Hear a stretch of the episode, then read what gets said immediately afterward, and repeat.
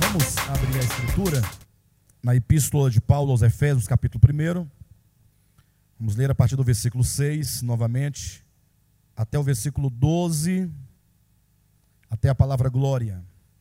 Para louvor da glória de Sua graça, que Ele nos concedeu gratuitamente no amado, no qual temos a redenção pelo Seu sangue, a remissão dos pecados, segundo a riqueza da Sua graça que Deus derramou abundantemente sobre nós em toda sabedoria e prudência, desvendando-nos o mistério da sua vontade, segundo o seu beneplácito que propusera em Cristo, de fazer convergir nele, na dispensação da plenitude dos tempos, todas as coisas, tanto as do céu como as da terra.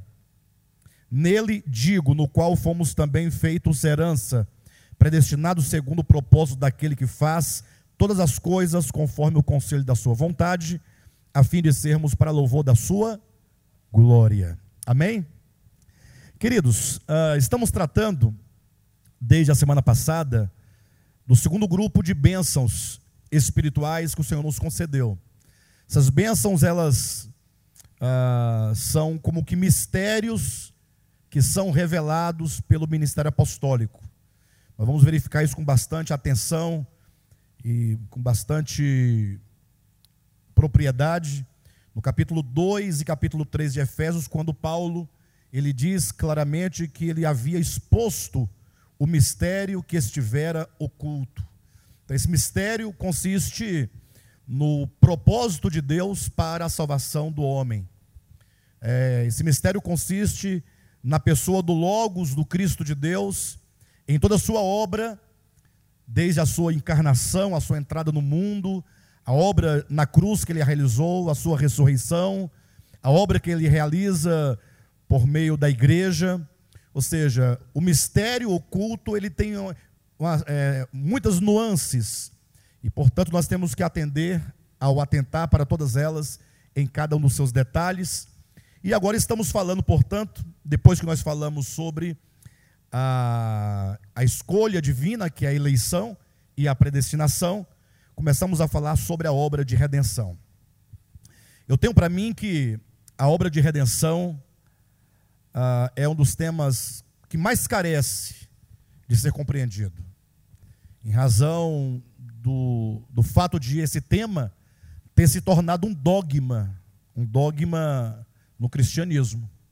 Se bem que todas as verdades divinas tornaram-se dogmas, né? Quando uma verdade divina se torna um dogma, não que ela se torne em si mesma, mas quando os homens fazem da verdade divina um dogma, ela se transforma apenas numa mera profissão verbal de algum entendimento acerca de alguma realização que Deus fez. De modo que a grande luta no cristianismo, uh, entre as muitas variantes do cristianismo, as muitas vertentes de entendimento, é, a luta consiste em saber quem é que tem a, a verdade mais verdadeira. Ah, quem é que tem o dogma mais puro, né? Então é uma luta pela defesa de uma confissão. E eu acredito que tenha talvez a sua importância, a confissão tem a sua importância. Você ter os conceitos bem definidos é importante.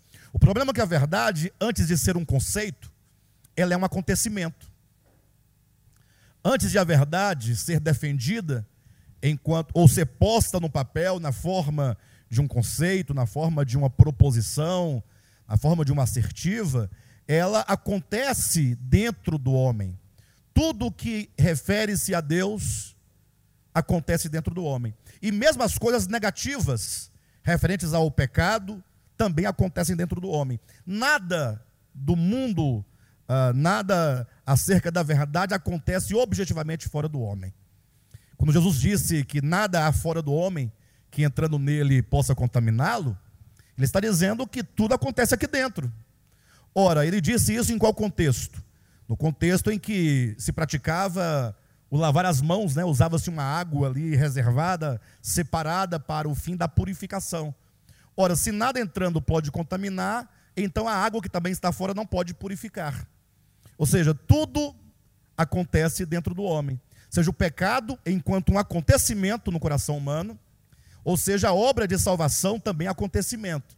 Então, o grande prejuízo que os crentes ao longo do tempo sofreu ou sofreram, o grande prejuízo é o fato de terem eles lidado com a verdade na forma dogmática e não na forma orgânica. Por isso que já há alguns anos o Ministério de Volta à Palavra tem chamado a atenção para as verdades bíblicas enquanto acontecimento. Ou seja, nós vamos demonstrando que cada verdade, ela é um fato dentro de nós. E nós conseguimos identificar essa verdade na medida que nós entendemos o processo dessa verdade enquanto acontecimento em nós. Enquanto se defende apenas um dogma, aí você vai encontrar um grupo que vai defender um, um grupo de dogmas, e aquilo eles acham que é a verdade, por mais que tenha alguma relação com a verdade objetiva, aqueles conceitos não são capazes de alterar o coração humano. Esta é a grande razão porque ficamos tanto tempo defendendo uma causa e no final não vimos muito resultado, não vemos muito resultado. Né? Você defende 20 anos defendendo a salvação pela fé, salvação pela fé. Depois de 20 anos, depois de tanta defesa desse tema, quanto que ela operou em você? É a pergunta que se faz. Aí você percebe que você talvez acumulou um grande pecúlio de conhecimento acerca do tema, mas efetivamente experimentou quase nada. Você se descobre depois de 20 anos ainda tão orgulhoso como antes, ainda tão arrogante quanto antes, ainda tão egoísta como antes, ainda tão impuro como, é, quanto antes. Ou seja, não há muita mudança real. Ah, então tem o problema da verdade enquanto dogma. Ainda mais quando o dogma também é passado de maneira equivocada. Porque, como, sabe, como se sabe, cada variante do cristianismo vai trazer um entendimento diferente daquele dogma, daquele assunto daquele tema.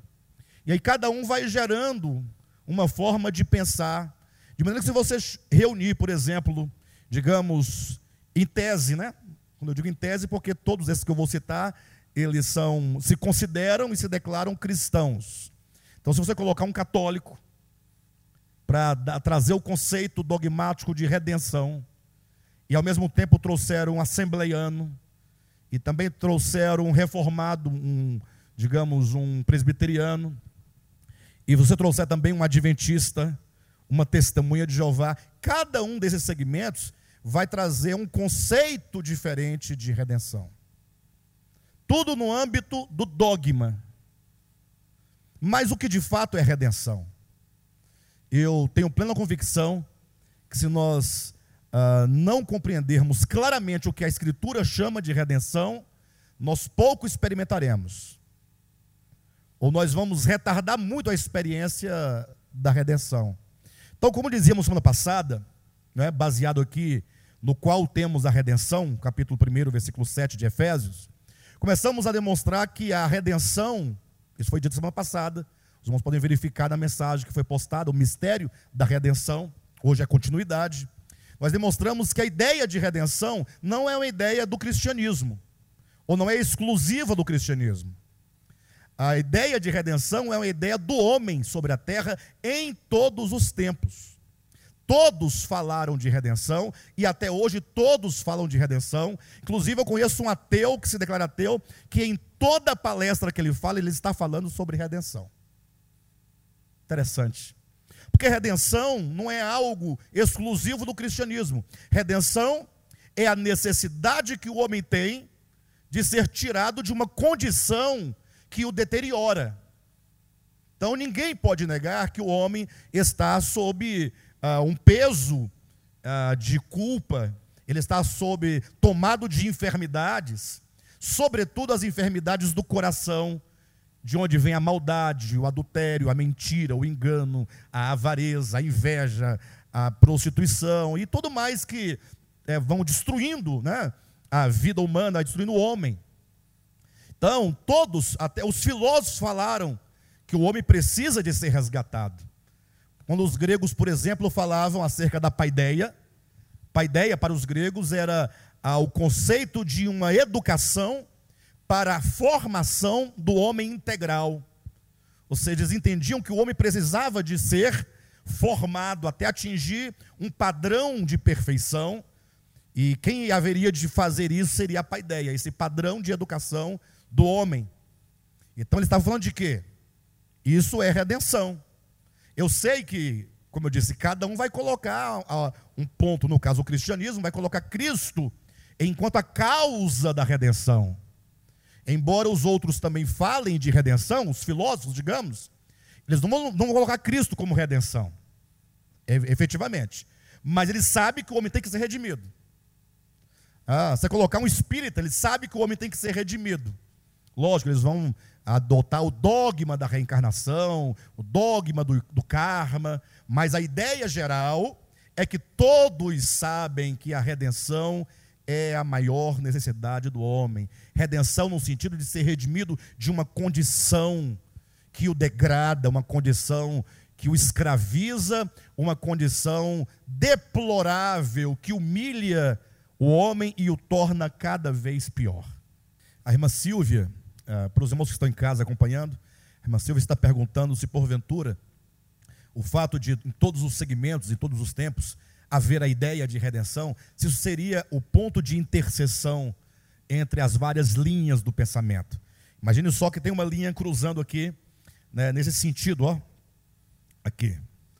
E tem uma outra linha cruzando no sentido oposto. Né? Então imagine que eles estão seguindo em direção totalmente diferente, contrária. Sim ou não? Eles não têm nenhuma relação. Porém, num dado momento, essas duas linhas se cruzam. Quando elas se cruzam, ali há um ponto de interseção que é comum à linha que segue nesse sentido e à linha que segue nesse outro sentido. Então, há um conceito de que as muitas religiões do mundo, embora sejam muitas e sigam em direções diferentes e opostas, mas existem pontos de interseção, pontos comuns. E esse seria um dos pontos de interseção. Este é um ponto comum. Não somente no âmbito da religião. Até porque é interessante que a ideia é tão deturpada, a ideia de redenção, que o cristianismo ele só consegue ver redenção ou obra de Cristo por meio da igreja, na obra de igreja. Ah, eles não conseguem ver que Deus está redimindo a humanidade, como por exemplo, quando a humanidade ela é elevada a um nível de entendimento sobre direitos humanos, por exemplo. Então, há algum tempo, digamos, a mulher não tinha nenhuma proteção do Estado. Entende? A mulher ela não era vista como uma, um elemento frágil e, portanto, care, care, que carecia de um amparo legal em muitos aspectos da sua vida. Então a mulher sofria muito antigamente em razão dessa falta de discernimento, ou de atitude, ou de provisão em prol da defesa e da segurança da mulher. Então a humanidade ela tem desenvolvido esse pensamento. E isso o homem está sendo o quê? Está sendo resgatado. E quem faz isso? Quem faz isso? Ah, pastor, isso aí é, é, o, é o príncipe deste mundo, Satanás. Imagine. Não, é, isso é coisa do homem, é, tem nada a ver com Deus. Como não tem nada a ver com Deus? É só você tomar João capítulo 1, versículo 4. A vida estava nele, e a vida era a luz dos homens. O que é a luz? Senão o entendimento, o discernimento, o clarificar do entendimento. Tudo que eleva o homem no sentido de ampliar sua consciência para a vida, para a existência, para o outro, é a luz que brilha e, portanto, é o Logos interior que está crescendo iluminando este homem e, portanto, tornando ele melhor. Isso também é redenção. Mas o conceito de redenção, no sentido propriamente dito, que é um sentido mais teológico, no sentido de que nós devemos compreender, não grosso modo somente, como podemos, o exemplo que eu acabei de dar, mas num sentido mais específico. Nós temos que começar entendendo que o homem tem um problema. Eu preciso de redenção porque eu tenho um problema. Ou seja, nós não podemos pensar que é só você fazer um sermão, fazer um apelo, a pessoa aceita Jesus por qualquer que seja o motivo, ah, ela foi salva, está redimida. Calma. Talvez esse seja o grande problema, você diminuir a ideia de redenção. Então nós temos que, para entender a redenção, temos que procurar a profundidade da causa que me leva a ter necessidade de redenção. Temos que olhar para o homem quanto à sua queda, ou, mais propriamente, quanto ao seu desvio. Quando eu falo desvio, porque imagine que o homem, num dado momento da sua existência, mais especificamente quando Moisés aponta ali a árvore do conhecimento do bem e do mal, e quando diz no meio do jardim, não devemos pensar no centro de um ambiente, mas que numa dada trajetória o homem se encontra agora num ponto em que o conhecimento do bem e do mal aflora na sua consciência, e agora tendo ele discernimento do bem e do mal, da luz e das trevas, de Deus e, do, e de Satã, que é o inimigo, toda inimizade contra Deus, quando ele tem o discernimento, este homem agora precisa, agora, porque é consciente, assumir o caminho da dependência, o caminho do amor, o caminho do serviço a Deus. Que seria o caminho da árvore da vida, representado pela árvore da vida. Mas neste momento o homem, ele constrói um caminho que o leva para longe desta árvore da vida. Esse caminho que o leva para longe é aquela ideia da parábola do filho pródigo. Ele foi para uma terra distante. Então esse caminho, ele se constrói é dentro da consciência e do coração. Não é um caminho geográfico, literal, para o norte, para o sul, para o leste, para o oeste. Lembra daquele texto? Vamos ler comigo para os irmãos terem uma ideia do que eu estou dizendo. Abra sua Bíblia em Malaquias. Ou melhor, vamos abrir em Mateus capítulo 3, é melhor que eu ia citar, ele também está em Malaquias, mas em Mateus fará um maior sentido para nós. Eu vou preferir ler em Lucas. Me perdoe, mas porque o registro de Lucas ele é mais, uh, mais claro, mais amplo, abarca melhor o que nós queremos dizer. Mas também está em Mateus 3, também em Malaquias 4, mas o de Lucas é melhor capítulo 3 de Lucas, versículo 3 em diante. Ele, referindo-se a João Batista, ele percorreu toda a circunvizinhança do Jordão, pregando o batismo de arrependimento para a remissão de pecados. Já temos uma dicotomia. Né? Temos o que seja uma tricotomia. Temos o problema do pecado, temos o arrependimento e temos a remissão de pecados. Esse triângulo que constrói aqui no versículo 3, João Batista pregando batismo de arrependimento para remissão de pecados. Então, há pecado, arrependimento, a remissão. Então, há um problema. O homem tem um problema. Versículo 4. Conforme está escrito no livro das palavras do profeta Isaías. Está em Isaías também, viu pessoal? Voz do que clama no deserto. Agora olhem para mim, por gentileza. O Messias estava chegando ao mundo. João Batista é levantado para introduzir o Messias. Agora, a primeira pergunta mais óbvia que se faz é: para que eu quero o Messias? E por que eu preciso do Messias? Ora, o Messias é aquele de quem é dito: ele será chamado pelo nome de Jesus, porque salvará o seu povo dos seus pecados. Então, se eu não compreender que eu tenho uma necessidade profunda, e não é necessidade meramente escatológica, não é um problema que eu tenho, que eu terei só no momento, de, quando, no momento da morte, que é quando o homem se preocupa com alguma coisa. Tampouco é um problema do dia do tribunal de Cristo. É um problema agora. Se eu não entender que eu tenho um problema, para que eu quero o Messias? Por isso que Deus, na sua sabedoria, envia João Batista. Para quê? Para preparar. Preparar o caminho para o Messias chegar. Então eu dizia agora há pouco que o homem, quando se desviou lá no começo, ele criou um caminho que o leva para longe de Deus. E eu disse que esse caminho não é um caminho geográfico, é um caminho dentro do homem, na sua consciência, no seu coração. Veja o que diz o texto, versículo 4: Voz do que clama no deserto, preparai o caminho do Senhor. Mas preparar o caminho, João Batista, enquanto o precursor, não é aquele que vem à frente no tempo e no espaço. Vocês entendem o que eu estou dizendo? Que seria mais ou menos assim, ó, daqui a pouco o Messias vai chegar. Então eu vim primeiro do que ele, para preparar todo mundo aí que ele está chegando. Eu já direcionei o caminho, determinei qual caminho. Vocês vão esperar aqui que ele vai chegar aqui. Não é isso. Que caminho é esse que tem que ser preparado, se não dentro do coração do homem? É isso, é essa é a prova de que o que nós estamos falando é algo orgânico. Verifique na sua Bíblia. Voz do que clama no deserto, preparai o caminho do Senhor, endireitai as suas veredas. Então, as veredas, elas precisam de serem endireitadas. Que veredas são essas? Versículo 5: Todo vale será aterrado, e nivelado todos os montes e outeiros. Os caminhos tortuosos serão retificados, e os escabrosos aplanados e toda carne verá a salvação de Deus. Quando que se vê a salvação de Deus? Quando esses caminhos dentro do homem, que aqui tem toda uma descrição simbólica, aqui tem vales, aqui tem outeiros. Então, isso mostra um coração humano é, desprovido da presença divina, desprovida do habitar divino.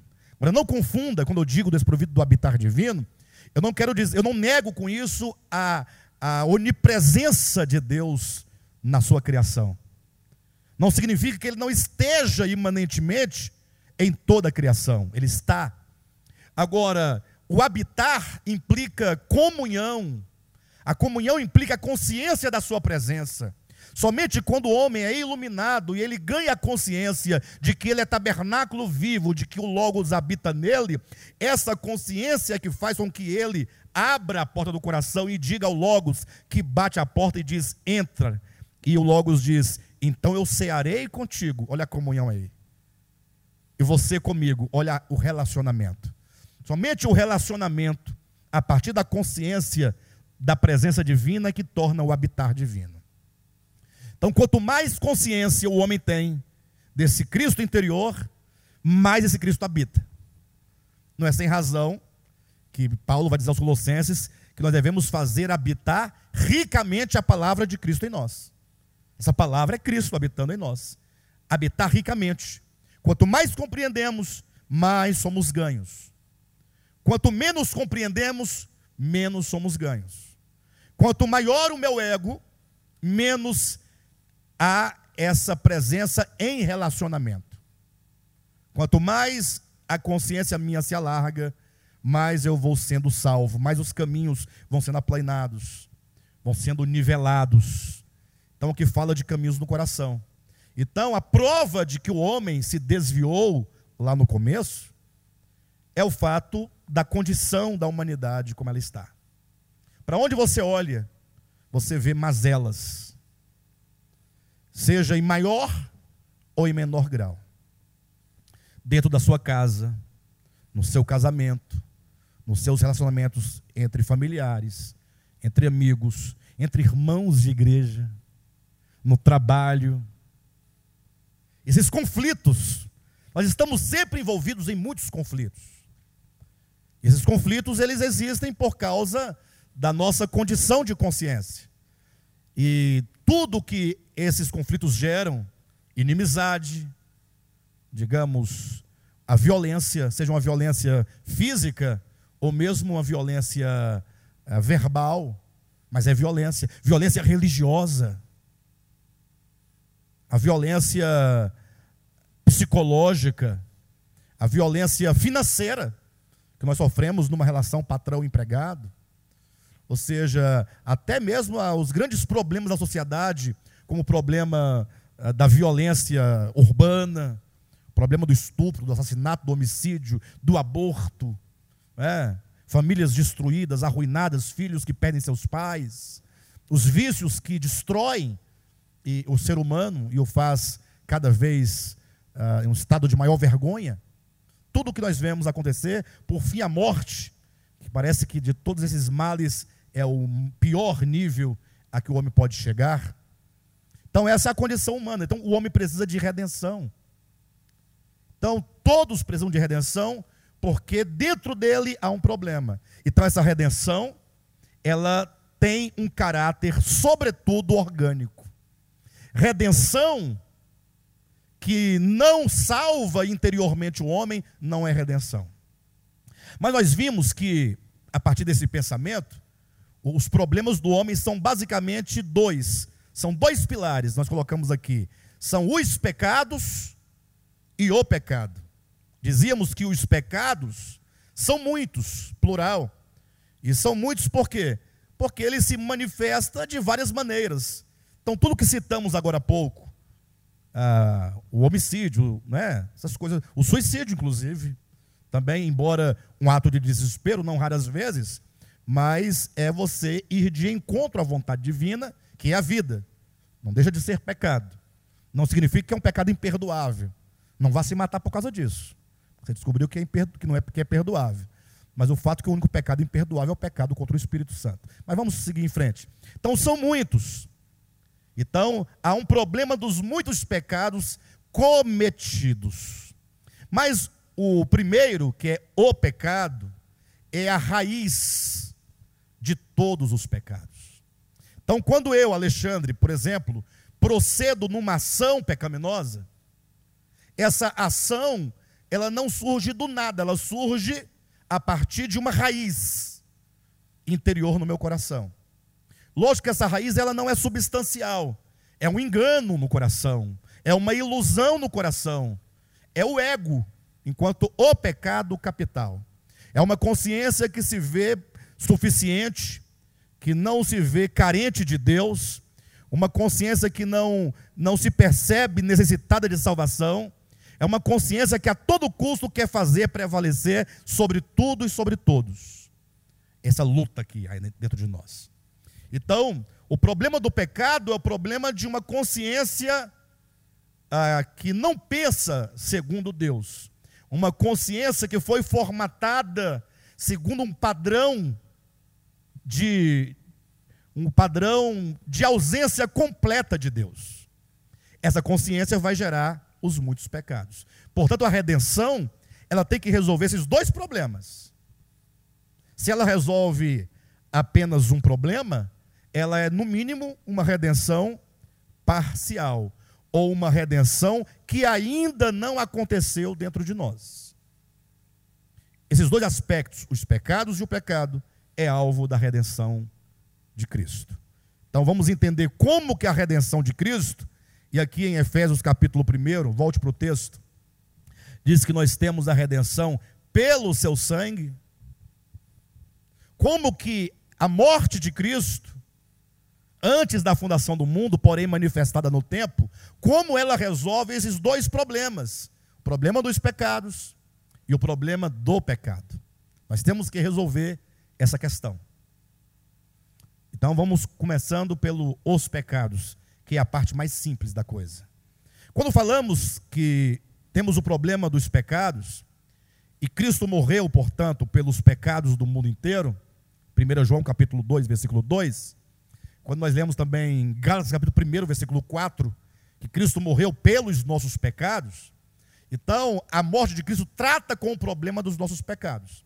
Mas eu encerrei a semana passada corrigindo um erro fatal que deve ser entendido, e nós temos que ser libertos desse entendimento equivocado, é a ideia de perdão. Alguns pensam, nós precisamos de perdão porque ofendemos a Deus. O perdão, segundo a Igreja Católica Romana, e inclusive segundo também os reformados, e também os evangélicos, mas muito forte no catolicismo, e muito mais forte, sobretudo, no protestantismo. A ideia de pecado está ligada à ofensa a Deus. E é assim que eles entendem. Entende que o homem, ele faz coisas que ofende o coração de Deus. É espantoso ou é espantosa essa asseveração, uma vez que. Como é que nós podemos conceber um Deus que se ofende? Ainda mais com os pecados que a religião lista. Eles dizem que beber pinga é pecado. Aí o Marcinho vai lá e toma uma dose de pinga. É, imagine só assim para poder ficar bem. Aí, agora imagina Deus. Ai, como eu estou ofendido. Aí vem o Espírito Santo. O que foi, Deus? Que você está aí ofendido? Ah, também estou ofendido. Jesus, todos os três ofendidos. Pai, Filho e Espírito Santo. Ofendido. O que foi? O Marcinho bebeu uma dose de ipioca. Isso não sou estranho para vocês? Alguém que ouve eu falando isso, acha que eu estou falando muita bobagem, né? As pessoas que não entendem acham que isso é bobagem. Mas como Deus pode ficar ofendido? E até mais, e vamos colocar um, uma coisa mais dramática. Quando se comete um pecado mais pecaminoso, ou mais visível, ou mais aparente, ou tido por mais perverso, como poderia Deus se ofender com algo? Sendo que antes de ele criar o homem, ele já sabia de tudo isso. Deus não é pego de surpresa por nada que acontece. E como poderia ficar ofendido aquele que é amor, ou aquele que é o amor, se o amor ele não se ressente do mal? Que ele sofre um mal, eu sei. Que o meu pecado é um mal contra ele, eu sei. Agora que ele se ofende, não.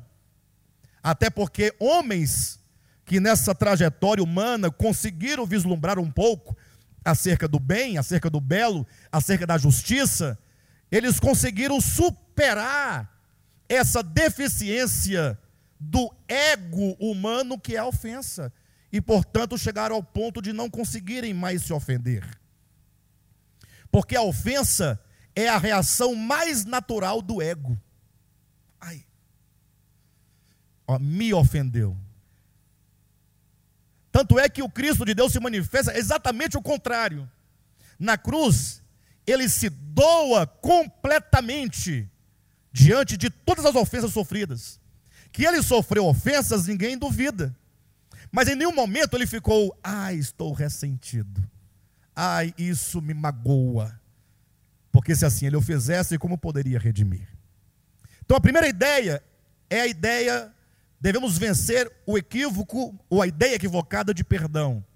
Deus nos perdoa no sentido próprio da palavra perdão, que é aquele que tendo o direito sobre o outro, porque ele é o criador, eu sou a criatura.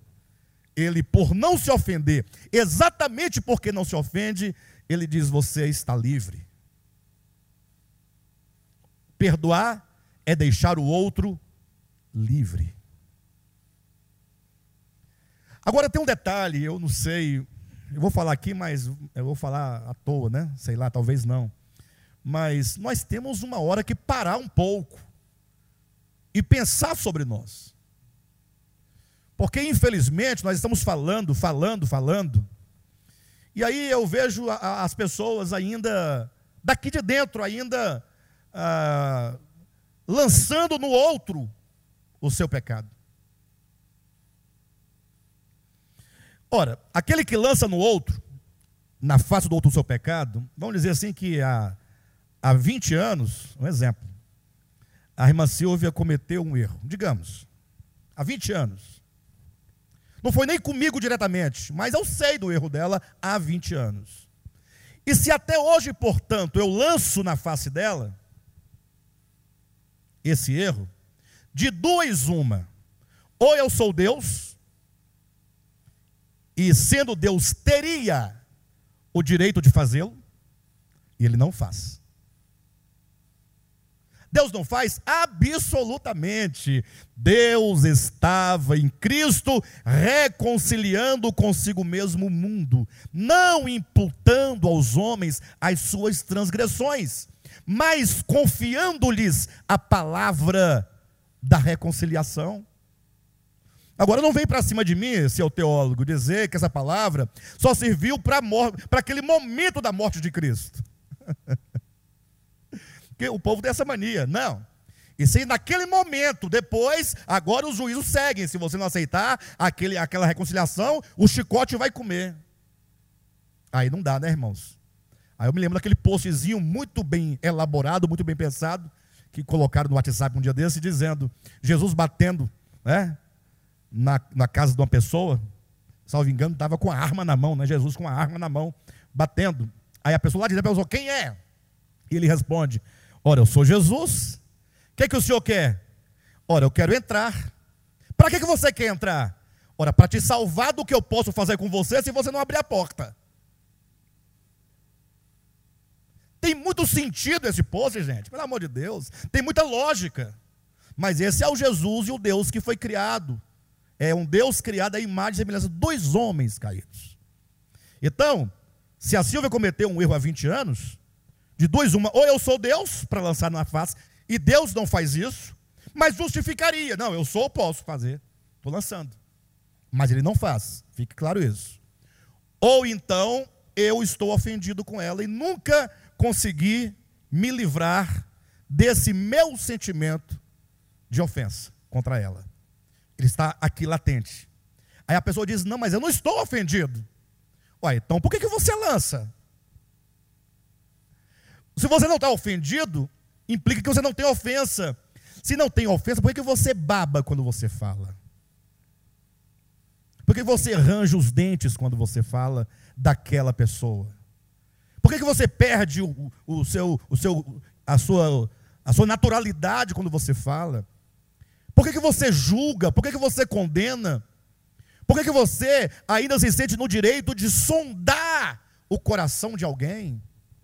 Irmãos, nós temos que aprender muitas coisas do Evangelho, mas uma que eu acho muito importante é: ainda que o pecado do outro esteja evidente, nunca julgue. Nunca. Por quê, pastor? Não julgueis para que não sejais julgados. Lembre-se que o seu julgamento contra o outro virá contra você. Não é Deus que vai julgar você, não. No sentido de, ah, porque você, eu sou Deus e tal. Não, é que o seu julgamento contra o outro é a mesma consciência que ilumina o que você é interiormente. Porque quando você aponta o outro, certamente você é tanto quanto, se não for pior.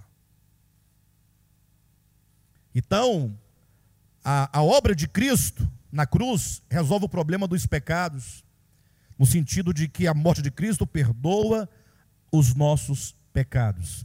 Perdão enquanto deixa o outro livre. Ah, o irmão Cícero fez uma coisa contra mim, tanto tempo. Deixa o irmão Cícero em paz. Deixa ele seguir. Não prenda a vida dele. Não segure a vida dele. Toda vez que eu falo do Cícero para alguém, eu estou como que tentando segurar a vida dele. Como se ele não tivesse o direito de seguir por causa daquele erro que ele cometeu. Então, o perdão divino, se você pegar a palavra grega para perdão, ou a palavra hebraica ou latim, mesmo o português, se você pegar a raiz da palavra, também no alemão, a raiz da palavra, ali o étimo da palavra, a ideia é deixar ir livremente. Daí a ideia de que também tem o, o aspecto semântico de divórcio. Lógico, não o divórcio, eu falei a semana passada, litigioso, né? Que a briga não acaba nunca. Mas no sentido de a pessoa não quer mais. Não, então vai. Mas fica a vida toda. Não, mas eu investi 20 anos da minha vida. Não, mas eu investi dinheiro. Não, mas eu investi. Não, deixa ir. Solta. Então Deus é tão maravilhoso que até para aqueles que não querem o seu perdão, serão perdoados. Todos serão perdoados. Todos serão perdoados. Alguém vai dizer, ah, pastor, então cada argumento que eu tenho que escutar. Ah, então, por que, que eu estou aqui fazendo as coisas certas? Olha a ideia do outro. Aí eu respondo: você não está fazendo a coisa certa. Está fingindo, você está tentando enganar quem? Ninguém faz as coisas certa, certas para. Porque o fazer o certo depende de um ser correto. Se o seu ser é reto, você fará naturalmente. Quem diz isso? Jesus limpa primeiro o interior do prato, e o restante ficará limpo, o exterior. Aquilo que eu farei externamente será o resultado de um interior transformado, mudado. Então, tem pessoas que estão tá querendo fazer a coisa certa, ou supostamente certa, para tentar chegar no dia do juízo e ter entrada livre. Ainda diz que é pela graça. Eu me recordo um dia eu estava ministrando num lugar e tinha um pastor assim, na porta, Não, você ouvindo, ficou umas duas horas ouvindo. Antigamente eu falava duas horas, hoje eu falo só uma hora e quarenta, né, mas eu falava duas horas antigamente. E o pastor ficou ouvindo. Quando eu me calei, que eu encerrei, ele falou assim: Ah, então, já que é assim, olha a ideia dele. Então, eu posso ir para um motel agora com a pessoa que eu quiser? Eu falei: Eu, no seu lugar, teria ido há muito tempo. Porque está aí dentro de você, já está aí, ó. Está aí. Aí você fica fingindo que não vai para mim, mas se você não foi, eu acho que já deve ter ido muitas vezes. Só quem não sabe somos nós que não estamos vendo. Mas digamos que você não tenha ido ainda e ficou essa onda de posso ir. Digamos que você não tenha ido, mas você foi para o motel da sua consciência, do seu coração, lá dentro. E agora? Então Deus não é, não é menino para ficar assim, querendo ver a aparência. Deus não se engana. Ninguém pode enganar o eterno. Perfeito? De todo modo, acontece que as pessoas perguntam, então eu posso fazer? Vão perguntar para mim se eu posso fazer. Né? Ou então, por que, que eu estou fazendo a coisa certa? Se todos serão perdoados. Entenda que o perdão é deixar ir. Então, o perdão é assim: olha, os homens cometeram vários erros contra Deus.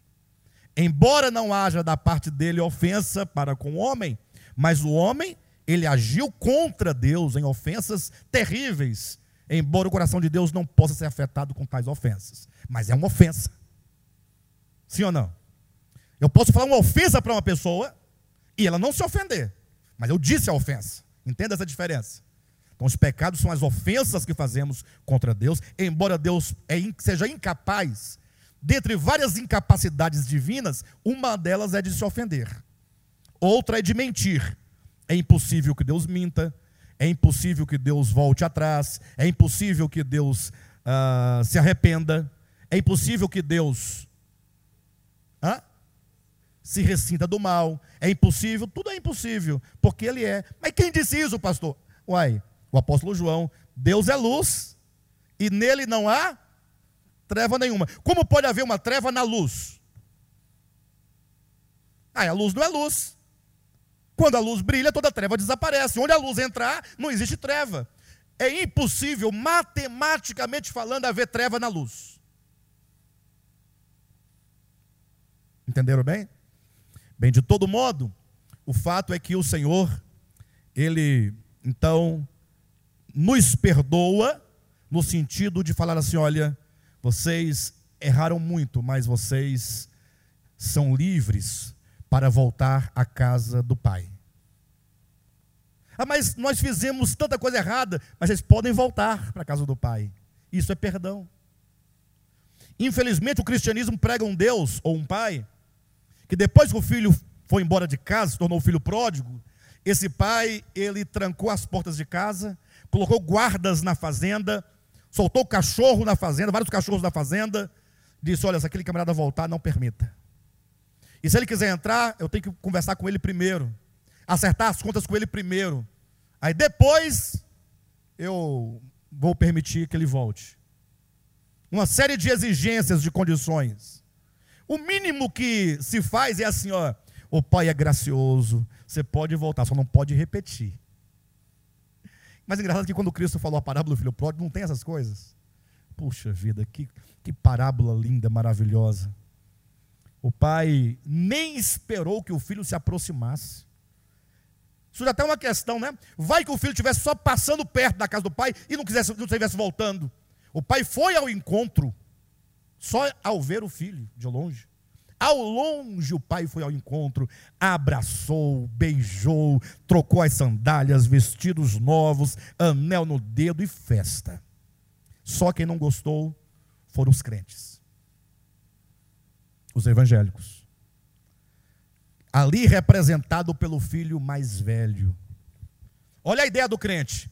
Mas se for assim, não tem graça, poxa, porque eu nunca saí daqui trabalhando, jejuando, orando, ofertando dizimando é, é, é, muito ruim, dizimando é matando quantos, né? É, mas entregando o dízimo. E agora vem esse camarada que fez tudo isso aí e ele é recebido com festa. Esse crente não gosta. Ele não sabe o que é graça, não sabe o que é perdão, não sabe quem é o Pai, não sabe quem é Deus. Não sabe mesmo. Aquele pai, ele falou assim: Olha, vamos só festejar. Alegria. Porque esse meu filho estava morto e reviveu. Estava perdido e foi achado. Ou seja, não tem o que discutir. Aí, lembrando agora de um autor, né, que comentando essa parábola, ele colocou que quando o filho mais moço retornou, e aqui é toda uma criação que não está explícito na parábola, mas está implícito na parábola, quando o filho volta, o filho falando: Pai, é o seguinte, fica tranquilo, eu vou trabalhar na sua fazenda, não me receba como filho, apenas como empregado, ou seja, eu vou trabalhar, eu vou te devolver, eu vou te pagar. E o pai disse: Filho, calma, o amor não contabiliza débitos, você não deve nada, isso é o perdão, você é livre. Ah, mas eu gastei. O amor não contabiliza débitos. Isso é graça. Veio o filho mais velho reivindicando, mas eu que trabalhei, que fiz, mas não recebi nem mesmo ovelha? Aí o pai responderia: é porque a graça não contabiliza créditos. Não existe crédito nem débito, existe amor e perdão e graça. Isso é Deus. Mas tem aqueles filhos que não vão querer retornar para casa. Ou talvez, não sei também, né? A gente fala isso baseado em estruturas é, teológicas, né? Mas talvez em alguns indícios de versículos aqui, um ali, outro ali, mas ninguém pode afirmar com precisão. Eu mesmo não me arrisco a, a, a ser preciso, que eu não sou Deus. Mas pensando em tese que algum filho não queira retornar. Vamos pensar em tese. Vamos partir lá de Apocalipse capítulo 21, quando diz: E se alguém, capítulo 20, né? Não foi achado escrito no livro da vida, esse foi lançado para dentro do lago de fogo. E se alguém não foi achado, ou seja, a hipótese que se constrói é a hipótese de que alguém ficou de fora. Não é a hipótese de que muitos ficaram de fora, mas é a hipótese de que alguém possa ter ficado, o que implica que muitos estão incluídos, receberam, retornaram. Então, partindo desse pressuposto, ou melhor, dessa, dessa tese, né, digamos se alguns não retornem, esses que não retornarem, é como que eles dissessem, olha, dissesse para a vida, né, para Deus que é a vida, para o eterno, a fonte de todo bem, olha, nós não queremos, nós preferimos a morte eterna a viver com a vida. Um coração ah, totalmente rebelde, um coração totalmente inimigo, é um, é um grau muito difícil de chegar. É difícil sofrer a morte eterna, irmãos. É difícil. Não é impossível. Mas nesse momento, aí os crentes falam o quê? Esses que resistem até o fim, não querem. Isso novamente iria irritar Deus de tal modo, falar assim, não quer não? Bem, já que vocês não querem, eu sou bom, mas vocês que não querem. Então eu fiz ali um laguinho de fogo. Vocês vão ficar lá dentro queimando eternamente. Haja fogo, haja.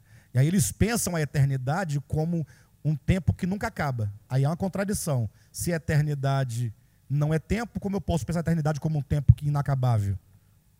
Não há uma contradição? Não há um entendimento do que é eternidade. Enfim, mas eles entendem agora que vão ficar ali perecendo eternamente. Mas não pode ser, por vários motivos. Quando eles disserem, nós não queremos a vida, Deus é tão maravilhoso que ele diz, estão perdoados. Em outras palavras, podem ir. Deus não exercerá a força para mantê-los, não usará a força para convencê-los, não usará, ainda que seja um chiqueirinho de fogo, para mantê-los aprisionados, sofrendo, para provar que eu tenho autoridade e poder sobre você. Só quem faz isso é o ego. O amor nunca fará isso. O amor nunca algema, nunca prende. Ele só perdoa. Podem ir. E esse pode ir é ir para a inexistência. A extinção completa da existência. Eu sei que o cristianismo, de maneira geral, não, não pensa assim, e até falam mal de nós, porque falamos e pensamos assim. Mas imagine vocês que até a morte e até o inferno será lançado no lago de fogo. E o lago de fogo é a segunda morte. Então, o lago de fogo implica a aniquilação de tudo que é mal e de todos os traços do pecado serão totalmente extintos para que não haja vestígio na eternidade daquilo que um dia foi mal. Então, a segunda morte implica essa inexistência do mal. O lago de fogo é sinônimo de o amor venceu. Não há mais o mal presente. O mal, né, não houve lugar para o mal. O bem foi enchendo de tal modo todos os espaços, e o mal foi sendo encurralado, até que não tendo para onde ir, esvaiu-se. Isso é o lago de fogo. Isso, esse é o perdão divino. Por isso que eu digo, ah, quanto ao homem em relação aos seus pecados, quanto ao homem, tenha consciência de que pecado não é coisa boa. Tenha consciência. Não é por causa disso, vamos pecar, vamos tocar o terror porque Deus é tão bom. Ah, isso implica que você não entendeu a bondade de Deus. Quando Paulo diz o amor de Cristo nos constrange, ele quer dizer que ele é constrangido no seu ser, no seu coração, a viver para Deus, porque ele entendeu o amor. Quantos entenderem o amor serão constrangidos a, ser, a viver para ele? 2 Coríntios capítulo 5, versículo 14, é o que diz lá. 14 e 15. Bem, de todo modo, uh, tenha consciência de que peca, os pecados não são coisas boas. Segundo, uh, entenda que quando Cristo morreu na cruz do Calvário, todos os nossos pecados foram perdoados. Em que sentido os pecados são perdoados pelo sangue de Cristo? Em que sentido? Aí a teologia convencional, a partir de dogmas e de estruturas e raciocínios e pensamentos de reunião de vários versículos isolados da Bíblia, eles dizem que a morte de Cristo nos perdoa no sentido de que o homem tinha uma dívida para com Deus, o homem era o devedor, Deus era o credor, e que essa dívida Jesus veio pagar. Pagar para quem? Para o credor. Então, o credor, o credor, esse credor da teologia, do dogma, ele é inexorável. Ele fala assim: Eu perdoo desde que alguém pague a dívida. Eu perdoo. Agora, se alguém pagar por você, está perdoado. Agora, se não pagar, como é que eu faço para perdoar você? Se a dívida está lá. Aí, então isso não é perdão. Se alguém paga, como perdoa? Não há contradição, pessoal. Imagine só que a teologia fala isso de peito estufado e de papo inchado. Que Deus, o Pai, cobrou do seu filho a dívida. E que Deus mandou açoitar, mandou cuspir, mandou chutar, mandou puxar o cabelo dele, quebrar os dentes dele na cruz. E toda aquela, aquela, aqueles açoites, aquele sofrimento, aquela ignomínia, aquela vergonha que o filho sofria, era o pagamento. O pai, cada murro que ele, o pai ia ficando mais manso cada sangue, cada olho estufado, o pai, agora sim, agora eu posso até perdoar, né? Porque antes não tinha como. Gente, mas que ideia é essa? Que Deus monstruoso é esse? Para quem era a dívida? Era, era para aquele que tinha o poder da morte. Havia um que exigia, em nome da santidade de Deus, em nome da justiça de Deus, exigia que o homem morresse. Hebreus capítulo 2, abre sua Bíblia. Vou mostrar para os irmãos. Hebreus 2 e 1 Coríntios capítulo 15. Hebreus 2 diz assim, 2, 14. Visto, pois, que os filhos têm participação comum de carne e sangue, desses também ele, Cristo, igualmente participou, para que por sua morte destruísse aquele que tem o poder da morte. Quem é que tinha o poder da morte? Quem é que exigia e requeria a morte do homem? O diabo. Falou, não, então eu vou me fazer homem e vou vencer esse que tem o poder da morte. E que poder é esse que ele tinha? Vamos abrir em 1 Coríntios capítulo 15. E veja que poder é esse. capítulo 15, versículo 56. O aguilhão da morte. Sabe o que é aguilhão? O aguilhão é um ferrão, é uma arma para ferir. O aguilhão da morte, a morte mata o indivíduo com aguilhão, é uma, uma figura de linguagem, tá? O aguilhão da morte é o pecado. Então, a, o, o, maligno que tem o poder da morte usa o pecado como um aguilhão. Então ele vai instrumentalizar o pecado como uma arma para fazer morrer o homem. O, aguilhão da morte é o pecado. E a força do pecado é o quê? É a lei. Então, apropriando-se da justiça de Deus revelada na sua lei, exige-se a morte do homem. Aí Cristo diz assim: se tudo que o Satanás, por meio do seu aguilhão, cuja força é a lei quer, é a morte do homem, eu morro por ele. Cristo vem e morre na cruz do Calvário. Uma morte substitutiva, uma morte vicária, exigida por aquele que tem o poder da morte. Uma vez tendo pago para aquele que exigia a morte do homem, agora toda força ele perde sobre o homem, porque agora já houve a morte. Mas alguém vai falar assim: não, pastor, mas tem uma coisa que não não tá legal aí. Uh, quem vai falar isso são os espíritas, na verdade, né? Como pode a morte de um homem redimir a humanidade? Hum? Como é que ele morreu? Por você. E você agora, sendo um pecador, está livre, pode viver? Uh, talvez não podemos dizer que, a, que a, o, aquele que tem ou que tinha o poder da morte não pode continuar exigindo, não, mas o Cadmo tem pecado, poxa, ele tem que pagar. Não, Cristo pagou por ele, mas pode ser um pagamento meramente objetivo? Como pode ser isso? E aqui nós transitamos para o segundo ponto. Cristo não somente é o que perdoa os pecados, no sentido de que ele também sofreu a morte vicária do nosso lugar, mas essa morte, ela tem um efeito sobre o homem. Que efeito é esse sobre o homem? Uh, nós vamos encontrar abundantemente em todo o Novo Testamento, sobretudo nos Evangelhos, a ideia de que crer no Senhor Jesus e será salvo. Não tem essa, essa ideia? Isso é verdade, tá, amados? É uma verdade. O problema é que o crer no Senhor Jesus será salvo nos chegou a nós como dogma, que não tem poder nenhum de salvação. O dogma não tem poder de salvação. A verdade tem. O crer no Senhor, a palavra credere, do latim, que na sua Bíblia em português dá crer, não tem no texto de Paulo, nem de Pedro, nem de João, nem de Mateus, nem de Lucas, nem de Marcos. A palavra lá é a palavra cuja raiz significa fé ou fidelidade. Pastor, eu pensava que fé e crer é uma coisa só. Não, crer é acreditar, credere, dar crédito a alguma coisa. Então, para tudo que você dá crédito, você crê.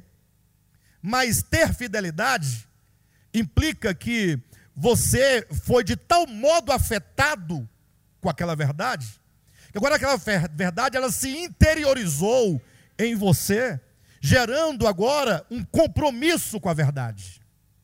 Isso é fé. Por exemplo, eu creio que o Brasil, segundo a história, foi encontrado, não estivesse perdido, mas os portugueses descobriram o Brasil, ou seja, eles descobriram. Eles não estavam perdidos, mas eles não sabiam. Então eles descobriram uma terra nova, no ano de 1500. Mas isso afeta o que minha vida? Eu não duvido disso. Mas não afeta em nada a minha vida. Inclusive, eu nem eu, eu vivo, e se isso não fosse verdade, ou não fosse um fato, ou não fosse histórico, minha vida não mudaria em nada. Os crentes dizem que creem em Jesus, que tem fé nele. Mas o que ele disse não afeta ele em nada. Se Jesus nunca tivesse dito, olhem para mim, se Jesus nunca tivesse dito, não julgueis para que não seja julgado, o que diferença faz na sua vida? Se ele nunca tivesse dito. Ele disse, você continuou julgando? Se ele não dissesse, continuou julgando. Mudou alguma coisa? Mudou? Vamos responder, pessoal. Aí você diz que tem fé. Entendeu a, a relação? A fé implica que aquele acontecimento, aquela palavra, aquela verdade, ela exerce um poder tão forte dentro do meu coração, que ela gera em mim agora um compromisso, ela gera uma mudança, ela me afeta profundamente. Não é sem razão que quando Cristo fala sobre a fé, capítulo 6 de, de João, apesar que os exegetas, já, já li vários livros, nenhum deles entendem que o tema ali é fé. Todos entendem qualquer coisa. Ah, toma até o capítulo 6 para falar de predestinação, mas não fala de fé. O capítulo 6, ele existe. E você vê que a chave que abre o capítulo 6 de João é aquele ponto quando diz que indo as multidões atrás de Cristo no dia seguinte, em busca de pão, Jesus disse: Vocês me procuram não porque viste sinais, mas por causa do pão que perece. E essa é a chave, é o versículo que, que gira o capítulo 6 de um ponto para outro. Ou seja, vocês não tiver, exerceram fé em mim ao verem a multiplicação dos pães. Isso não afetou vocês. Vocês querem só pão. Não houve mudança. Agora eu quero que, mostrar que eu, a, a, tem que haver uma mudança real em vocês. Aí ele diz: vocês devem trabalhar para o pão que não perece, para o pão eterno. E ele diz: e a obra é esta, que tenhais fé. A sobre está aqui creiais, né? Mas que quando João escreve, ele vai colocar o sentido de fé que tenhais fé naquele que por ele foi enviado. E aí ele começa a discorrer em várias figuras que o ter fé é o mesmo que comer. Que comer pão, depois que comer carne, depois comer palavras. Mas isso são as metáforas. Comer pão, ele diz: o pão é a minha carne, depois diz: a minha carne são as minhas palavras. É o espírito da palavra. Entenderam? Ou seja, ter fé é que esse Cristo, a sua mensagem, o seu exemplo, o seu viver, a sua consciência, me afeta profundamente. Eu agora posso até errar, mas eu estou totalmente dominado, controlado por algo que eu sei que é a verdade. Então, quando é, ou como é que a morte de Cristo na cruz porque o sangue de Cristo me redime. Em que sentido a morte me redime? No sentido de que quando eu olho para o crucificado, o que é o Cristo crucificado?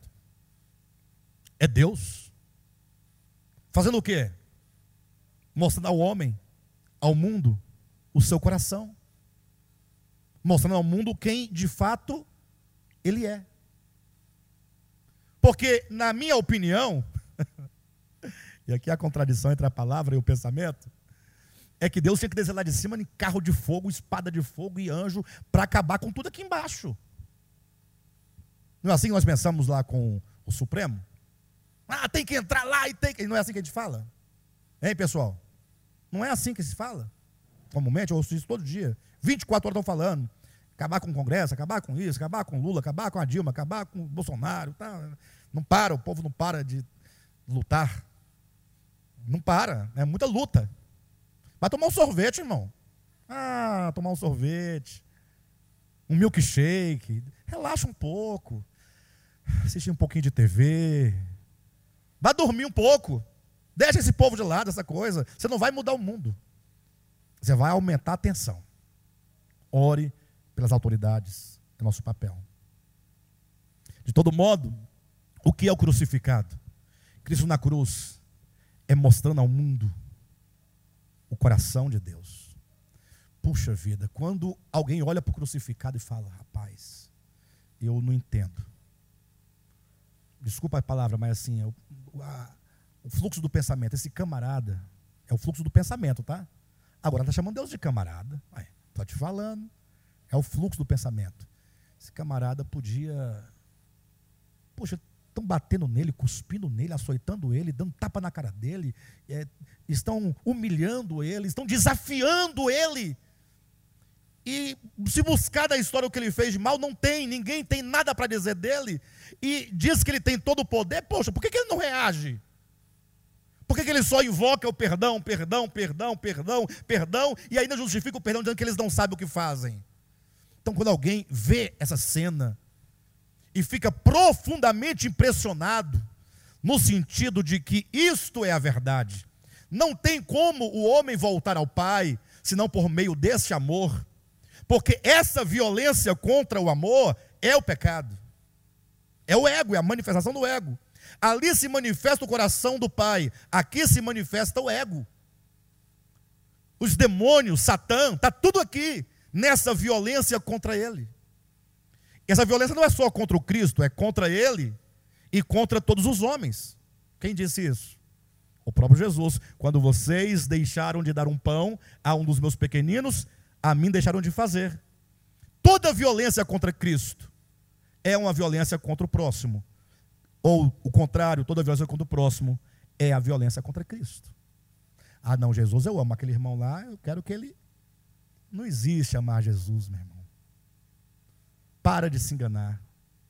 Existe amar o próximo. Só amando o próximo você amará a Deus. Quando eu digo que não existe amar a Deus, eu quero dizer, não existe amor a Deus sem amor ao próximo. João diz que é muito fácil você amar aquele a quem você não vê.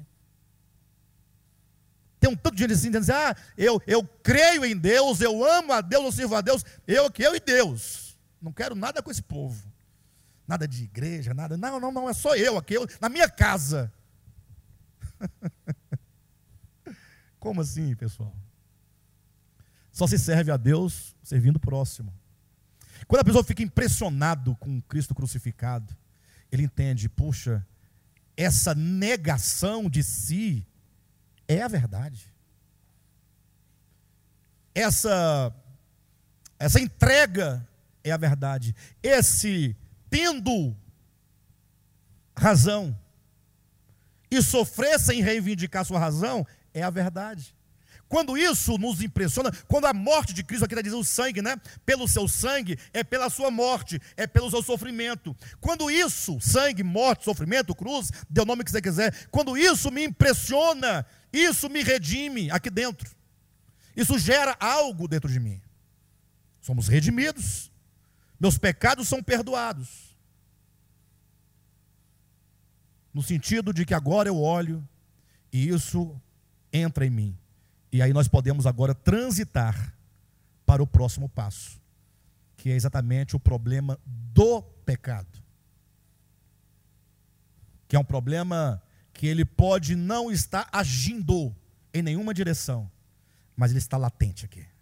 É a consciência latente do, do, do ego.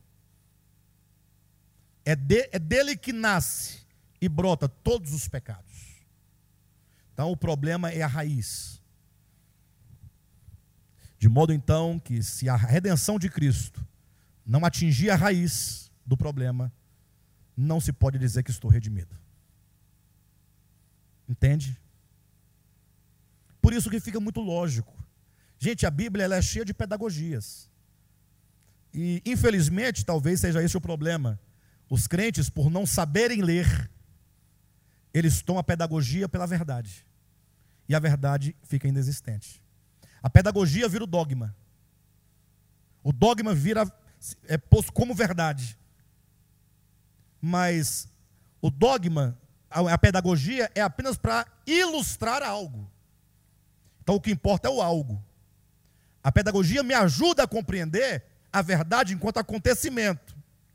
Mas vocês não querem a verdade enquanto acontecimento, eles querem o dogma, eles querem pegar aquela formatação pedagógica, falar, aqui é a verdade. Quando Cristo, na sua infinita sabedoria, morreu e ressuscitou, chamou os doze e falou assim: olha, os onze, né? Falou: veja bem, agora vocês devem sair ao mundo anunciando remissão dos pecados. Diga para o mundo que Deus estava em Cristo reconciliando consigo o mundo, não imputando aos homens as suas transgressões, mas confiando-lhes a palavra da reconciliação. Diga para eles que o Pai não está irado. Diga para eles que o Pai não está nervoso. Diga para eles que o Pai não está cobrando dívida alguma. Diga para eles que eles podem retornar, que o Pai é gracioso. Diga para eles que se alguém cobrava de vocês a dívida de vocês, eu, Cristo, morto e ressurreto, já paguei. Querem uma outra prova? Veio agora um texto muito importante para falar que quando Cristo paga a dívida, ele não paga ao Pai, mas paga para aquele que exigia que tinha o poder da morte. Colossenses, eu volto para cá de novo, já já. Colossenses capítulo 2, versículo 14. Tendo cancelado o escrito de dívida que era contra nós, então tinha um escrito de dívida que era contra nós, que constava de ordenanças, lembra que a força do pecado é a lei? E que, que fala de uma dívida? E fala que era contra nós, e que essa, o que era nós constava de ordens, não fazer, não fazer, fazer e fazer, o qual nos era prejudicial, ele removeu-o inteiramente encravando na cruz. Quando ele encrava isso na cruz, o que, que acontece? E despojando, por que despojando? Porque nós éramos cativos de Satanás, nesse império das trevas. E despojando os principados e as potestades, publicamente os expôs ao desprezo, triunfando deles na cruz. Agora os principados, potestades, satanás, seja quem for, eles não têm mais nada. Está pago, o escrito está rasgado. A morte de Cristo rasga aquilo que era contra nós, que nos era prejudicial. Estamos livres completamente. Então esse Cristo agora volta em ressurreição, depois de sua morte, e diz aos onze: Olha, vocês devem ir anunciar aos homens o perdão, podem voltar para a casa do Pai, dívida paga, Nada impede agora que vocês retornem. Ah, aqueles que os prendia no império das trevas já foi vencido, portanto, eles foram despojados. E sempre que o apóstolo ou os apóstolos levavam a palavra e o povo se convertia, há esse despojo sendo tirado. Cada vez que a consciência liberta, o despojo vai sendo tirado e vai sendo levado para o reino de Deus, para o reino do Filho do seu amor. Entende? E agora então ele diz: vocês devem ir às pessoas, anunciando a obra de redenção. Agora preste atenção. E diga para eles que, crendo ou exercitando eles fé, na verdade que sou eu, em toda a obra que realizei, eles devem ser batizados no Pai, no Filho e no Espírito Santo. Ele diz: ide pregai o Evangelho. Ele diz: ide a todas as nações, batizando-as e ensinando-as a guardar todas as coisas. Surge a ideia do batismo. Batismo neotestamentário e não batismo de João, tem nada a ver. Tem pessoas que, quando falam de batismo, confundem tudo. Primeiro pega os batismos lá do Antigo Testamento. Os batismos. Aí confundem com o batismo de João Batista também, que não tem nenhuma relação. Aí já emenda o batismo de Cristo, que também não tem nada a ver. O batismo de Cristo, Paulo, em Romanos capítulo 6, versículos 1 e 2 e 3. 1 e 2, ele diz: Olha, vocês não entendem, vocês porventura ignoram o fato de que, tendo vocês sido batizados em Cristo, vocês foram batizados na morte dele e na ressurreição dele. O que isso implica?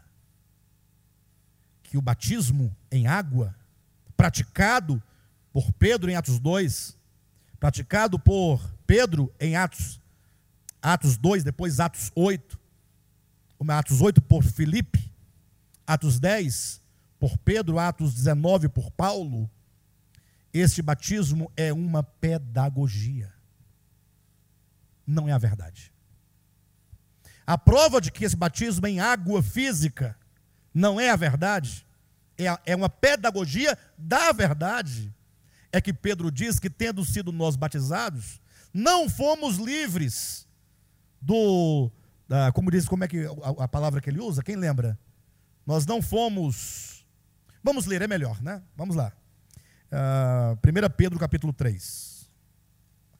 Para a gente não perder a palavra exata, é melhor ler. 1 Pedro capítulo 3, versículo 21. A qual a qual é a água do versículo 20. Tá, irmãos? A qual a água do dilúvio lá de Noé, que está falando do dilúvio de Noé, figurando o batismo, agora também vos salva. Mas salva como? Falou que não salva? Não é a verdade? Leia. Não sendo, eu falo salvo, mas não me refiro à remoção da imundícia da carne. Ou seja, a imundícia vai ficar aí. mas eu me refiro salvação enquanto a indagação de uma boa consciência para com Deus por meio da ressurreição de Cristo.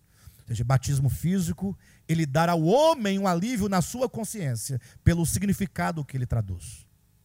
É um efeito na consciência. Não é a remoção da imundícia da carne. É na sua Bíblia.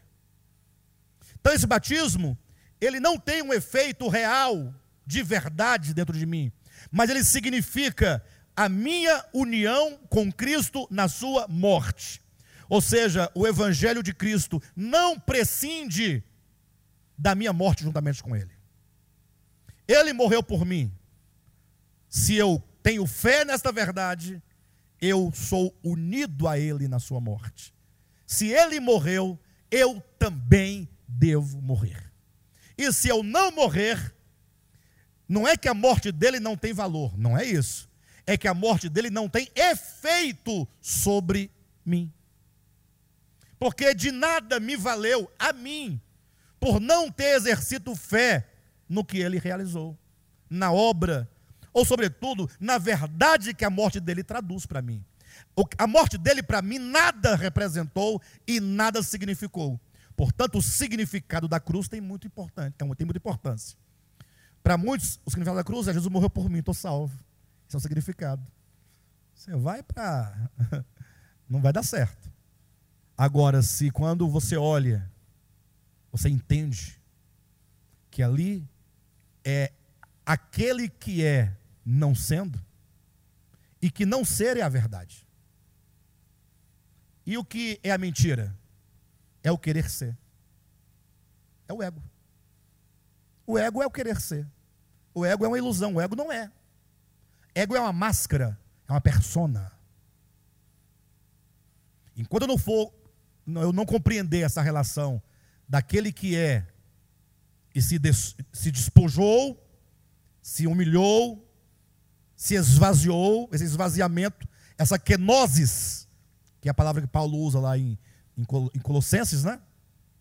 Esse esvaziamento, essa kenosis, enquanto eu não entender isso, que isso é a verdade, essa, e essa verdade, para que tenha efeito em mim, eu tenho que admirá-la e desejá-la de tal modo que ela entre em mim, e agora ela realiza em mim a mesma kenosis que realizou nele, então, no caso, eu terei o mesmo esvaziamento que ele, e portanto sofrerei a mesma morte que ele. A morte de Cristo não significa golpes e sangue caindo e cruz nas costas, mas o sangue, golpes e cruz implica a sua morte, que é esvaziamento.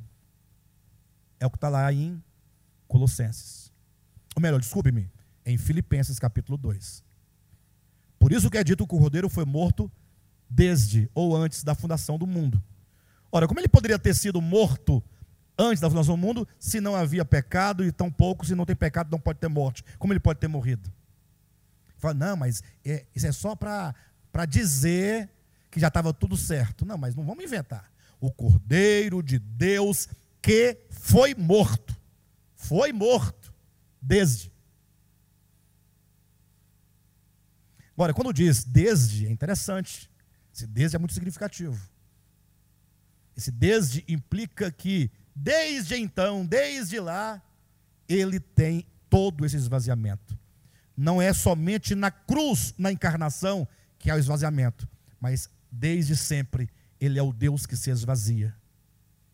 E é aí ensinado em Filipenses que somente se esvaziando, esse processo de kenosis, é que nós podemos alcançar o pleroma, que é ele recebeu o nome que está acima de todo nome. Isso é para nos mostrar, para chegarmos nesse pleroma, que é dito entrar na glória, né? esses termos, salvação plena, tem todo esse processo. Então, a morte de Cristo, ela é de fato o seu esvaziamento, é sendo não ser. Se ele que é, sendo, não quis ser, teve toda essa situação, muito mais eu que quero ser não sendo, tenho que morrer. A morte de Cristo, portanto, não é somente na cruz, mas a morte de Cristo na cruz, que é uma manifestação no tempo, deve ser atualizada dentro do todo, de todo o coração que exerce fé nele. Quando essa cruz se instaura e se atualiza no meu ser, ela destrói o meu ego. E aí, nesse caso, eu estou sendo redimido interiormente. De modo que a morte de Cristo e a ressurreição de Cristo, ela implica esses dois pilares: redenção dos pecados, redenção do pecado. E eu quero fazer o desfecho dessa mensagem apresentando para vocês Romanos capítulo 5. E aqui eu encerro. Versículo 10. Paulo diz: Porque se nós, quando éramos, ou melhor, porque se nós, quando inimigos, fomos reconciliados com Deus, mediante a morte do seu filho, muito mais estando já reconciliados, seremos salvos pela sua vida. Ou seja, esse Cristo em ressurreição é a vida. Cristo na cruz é a sua morte. Na ressurreição é a vida. Na ressurreição é esse Cristo vitorioso da morte que dentro de nós aplica todo o seu morrer, para que com ele nós possamos viver. Amém?